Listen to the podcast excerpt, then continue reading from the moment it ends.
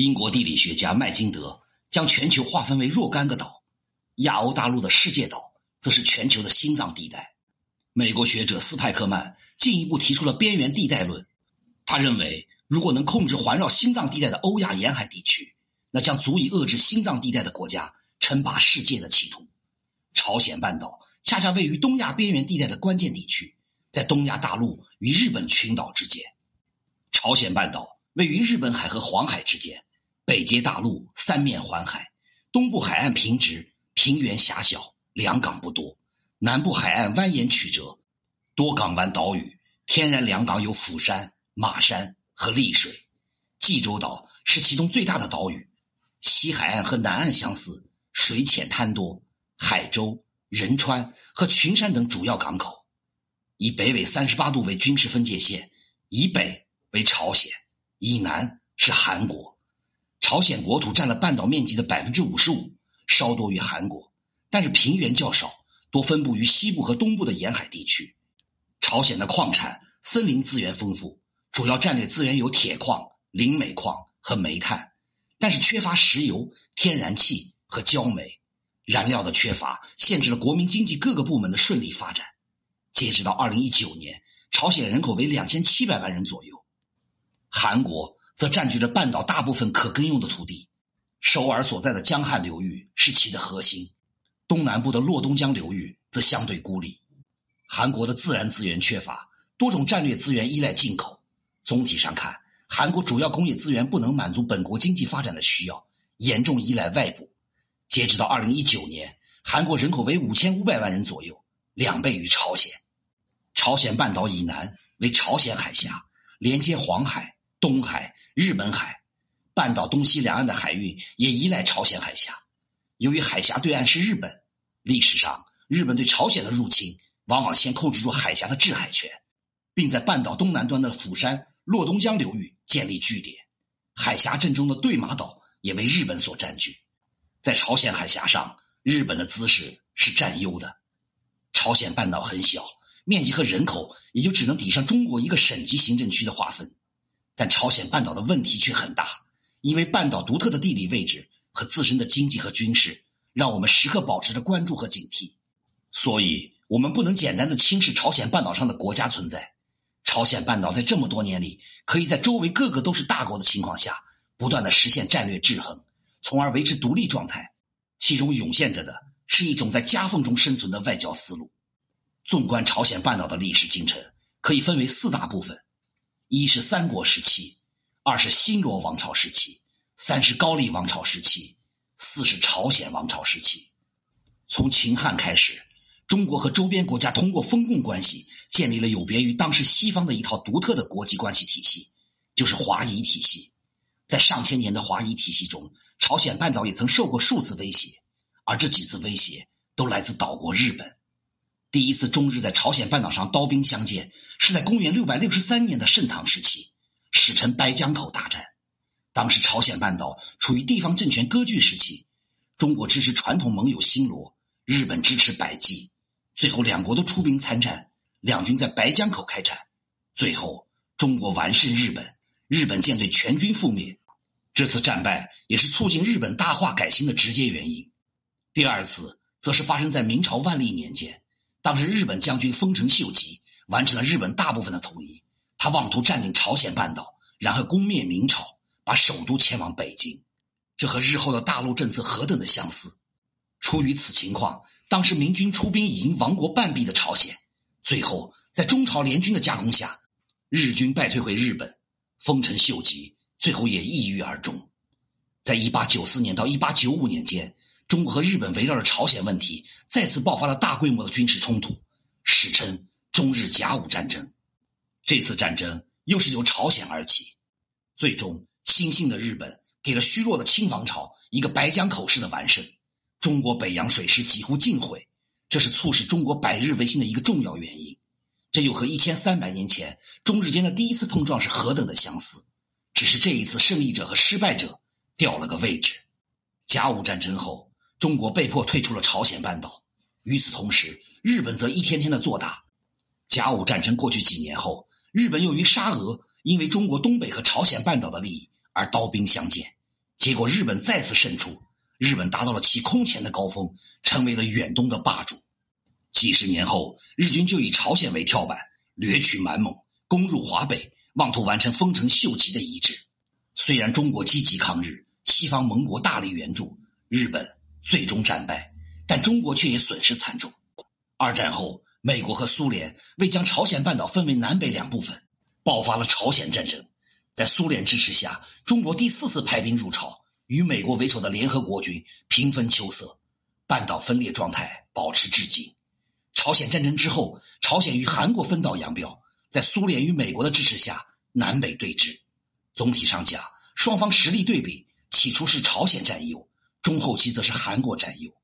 一九七五年以前，朝鲜依靠苏东集团建立起比较完备的工业和经济体系，但是随着韩国的汉江奇迹，朝鲜综合国力开始与韩国拉开了差距。九十年代以后，苏东集团不复存在，朝鲜地缘形势恶化，大力发展军事工业，维持庞大的军队以及集权政治，经济出现了大滑坡，甚至连粮食都无法自给。相比昂贵的常规武器，核武器的威慑性价比更高，故而大力发展核计划，遭到国际社会的孤立和制裁，加剧了朝鲜的经济困难。如今。朝鲜已经陷入了一个无解的循环：经济衰退、国力下降、维持庞大军队、发展核武器、遭到国际制裁，经济持续不见起色。根据韩国统计厅发布，二零一七年朝鲜的国民总收入为三十四点二三万亿韩元，仅仅是韩国的四十五分之一。对于朝鲜来说，目前的地缘战略是：一、促成朝鲜半岛的统一。由于韩国的常规武力不断的升级。以及驻韩美军的存在，朝鲜武装统一可能性微乎其微。朝鲜不可能放弃统一这一目标，然而达不到的目标也是其有存在的意义的，比如共产主义。二，保持对南方的压力。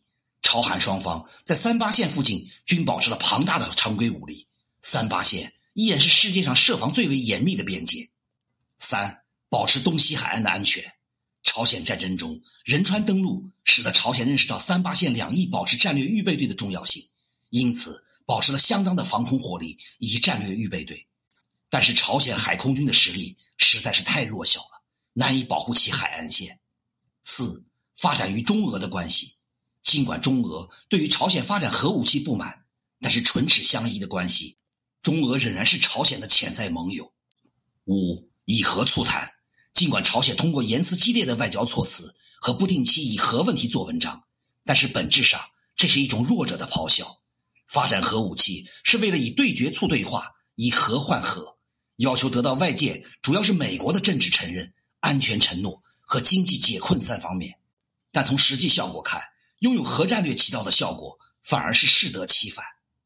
对于韩国来说，目前的地缘战略是：一、保持美韩同盟。这里有三层含义：一是借助美韩同盟保持对朝鲜的压力；二是分享美国全球海洋霸权的红利，保证其海上运输安全；三是威慑中俄，制衡日本。二与中国保持良好的关系，从经济上加强中韩联系。中国已经成为了韩国最大的贸易伙伴，而韩国也成为了中国的第三大贸易伙伴。韩国借助中国力量加强半岛和平机制，同时保持对日本潜在的压力。三、保持与俄罗斯的良好关系。俄罗斯介入朝鲜半岛的可能性较小，韩国更多的是希望俄罗斯的介入，加强半岛各方面力量的平衡。四是与日本保持谨慎的距离。历史问题和现实因素使得韩国与日本的摩擦不断，韩国对日本保持着相当的警惕。五、维持对朝鲜的威慑。韩国的海陆空军质量均优于朝鲜。加上美韩同盟的存在，使得韩国无论是在心理上还是在实力上，对朝鲜都占有一定优势。六、发展海军，韩国的国运依靠海洋，大力发展海军是其不懈的追求。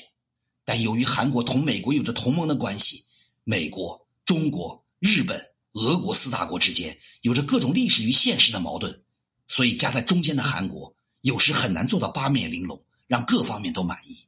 前几年，中韩围绕萨德问题的争论就是这样一个典型的例子。对于美国来说，美朝矛盾是东北亚最尖锐的矛盾。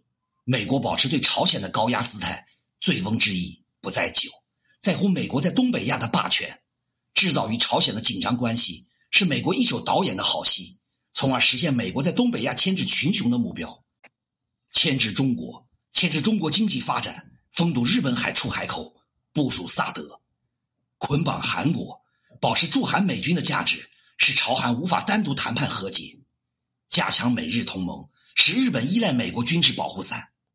美国最不愿意看到的是中日韩和解，朝鲜半岛问题彻底解决，那样美军将失去在东亚存在的理由。抓住这个关键，朝鲜半岛局势一目了然。如同当年英国确保利益最大化的方法，就是挑起欧陆主要大国的争端，从中渔利。如今，美国在朝鲜半岛玩的是同一套把戏。对于日本来说，日本与韩国有独岛的争端，朝鲜的导弹和核武器对日本的威胁巨大。日本必然要阻碍朝鲜半岛的统一。如果统一意味着一个自带核武的韩国，而朝鲜研制核武器也为日本扩军备战提供了借口和机会。对于中国来说，半岛局势与中国休戚相关。历史已经证明，中国不会坐视半岛陷入混乱。中国不愿意看到的是半岛陷入混乱，以及一个统一但是倒向美国的半岛。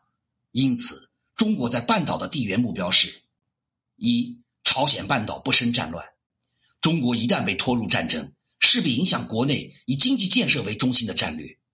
二，核不扩散，朝鲜半岛无核化目标是不可动摇的底线。现有的核武器、核设施必须在将来全部销毁。一个拥有核武器的朝鲜，始终是美国以及日本扩充军备的理由，同时也加剧了东北亚紧张的局势，恶化中国的地缘环境。三。确保东北边境的安全，必须确保与中国接壤的是一个友好的政权。现有军事分界线以北不能允许有任何第三国驻军和军事设施存在。外国军事同盟体系不得涵盖朝鲜半岛的北部。四与朝韩平衡外交，不至于太孤立朝鲜，但是也不能太放任朝鲜。